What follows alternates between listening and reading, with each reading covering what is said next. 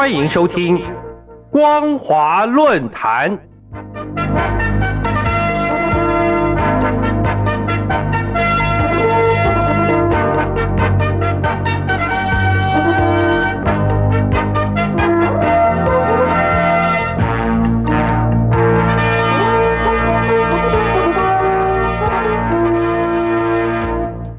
听众朋友您好，欢迎收听光华论坛，我是黄轩。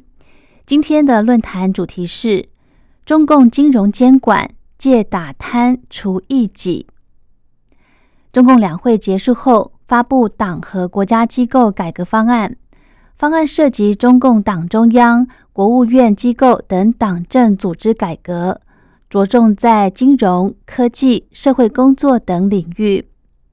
改革方案十九项内文中，共有八项涉及金融领域监管改革，显示目前中共将金融改革视为重点工作。这次金融领域改革着重在金融监管体制，分别体现在中共党中央机构改革以及国务院组织改革。中共党中央机构改革是将金融领域负责部门给独立出来，成立专责的金融规划决策的中央金融委员会，以及负责金融领域党建工作的中央金融工作委员会。尤其是组建专职负责金融领域党建工作的单位，显示中共认为过去安排在金融领域的分支党部工作不力。故将负责此工作部门给独立出来，并提升为中共党中央直接管理的机构，以提高工作效率。国务院组织改革中，金融领域占十三项中的六项，分别是：第一，废除中国银行保险监督管理委员会，成立国务院直属机构国家金融监督管理总局；第二，地方金融监管体制改革，建立由中央金融管理部门为主的地方金融监管制度。第三，中国证券监督管理委员会由国务院直属事业改编为国务院直属机构。第四，推动人民银行分支机构改革，撤销大区分行，恢复省级分行。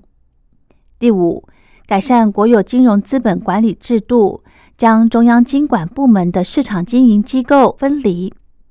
第六，金融管理部门工作人员统一纳入国家公务员的规范管理。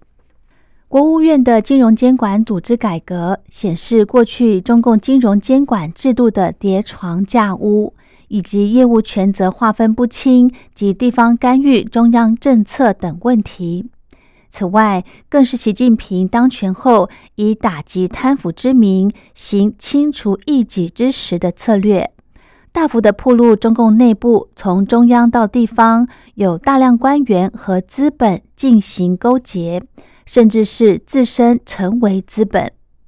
这种情况发生在一个将实现共产主义写入党章总纲第一段中的政党，可说是极具讽刺性。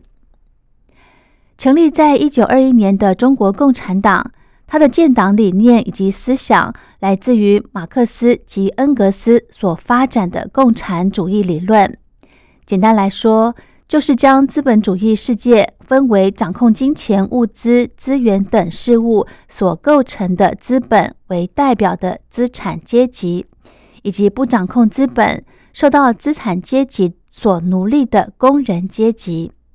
两者注定只会不断斗争，而最终由占多数的工人阶级获得胜利，诞生一个不再由个人或单一阶级掌控资本，而是全人民共有的公有制社会。这样一个脱离现实环境、带有浓厚理想色彩的理论，成为中共奉行的思想核心，也为中共未来握有权力后导致的悲剧埋下伏笔。中共在占据江西、福建部分地区，以及盘踞陕西延安地区时期，甚至是在窃夺大陆地区后，都基于共产主义对社会的简单二分法，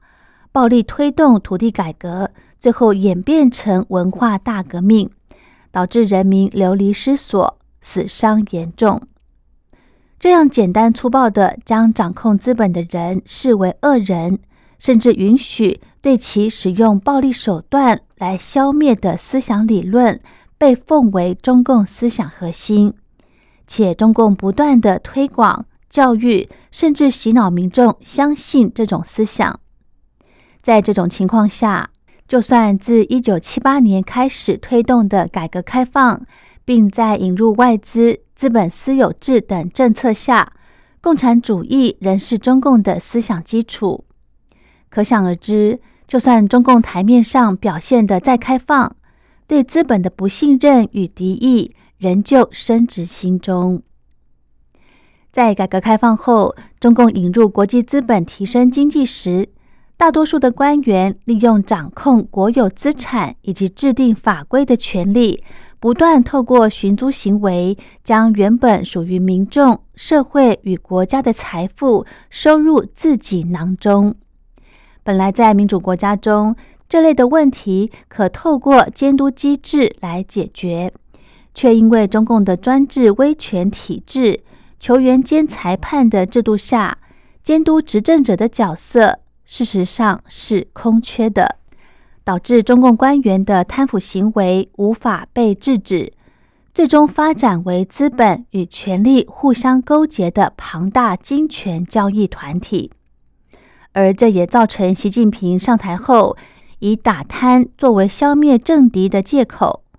因为中共贪官居多，这样的认知一直存在大陆民众的心中。自二零一八年后。每年因涉贪案件而被判刑的中共官员数量仍高达六十万人以上，但对中共来说，这都是万恶的资本腐蚀共产党员，而非因缺乏监督的情况下导致的结果。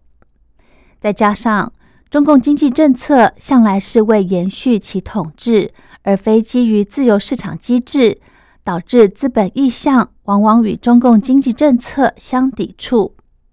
这点可从二零二零年开始，中共持续对房地产、网络平台、线上游戏、补教行业，甚至是影视娱乐产业进行大规模整治，美其名是为资本不能为所欲为，或维护国家安全、导正经济社会发展，但根本上。是这些产业发展违反施政方向，甚至可能危害统治政权，因此中共才对这些产业进行经济监管。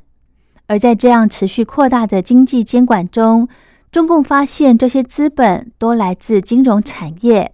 因此决定从根本上对金融领域进行严格监管，以根绝违抗统治的行为。因此，扩大金融监管对中共来说是一举多得的工作。意识形态上符合中共对资本的敌视，政策面上可以去除反对中共政策的工作，而政治上可作为习近平打击政敌的工具。在行政体制上，借由成立国家金融监督管理总局，将监管工作由过去人民银行的技术官僚手中。转移到习近平信任的国务院总理李强来直接管理，而这些行为事实上可以看出，习近平对地方势力的不信任，也反映党中央与地方之间并不是一个从令如流的中央集权体制，而是地方对中央政策可能存在阳奉阴违的情况。好的，今天的论坛主题是中共金融监管借打贪除异己。我是黄轩，感谢您的收听我们下次再会。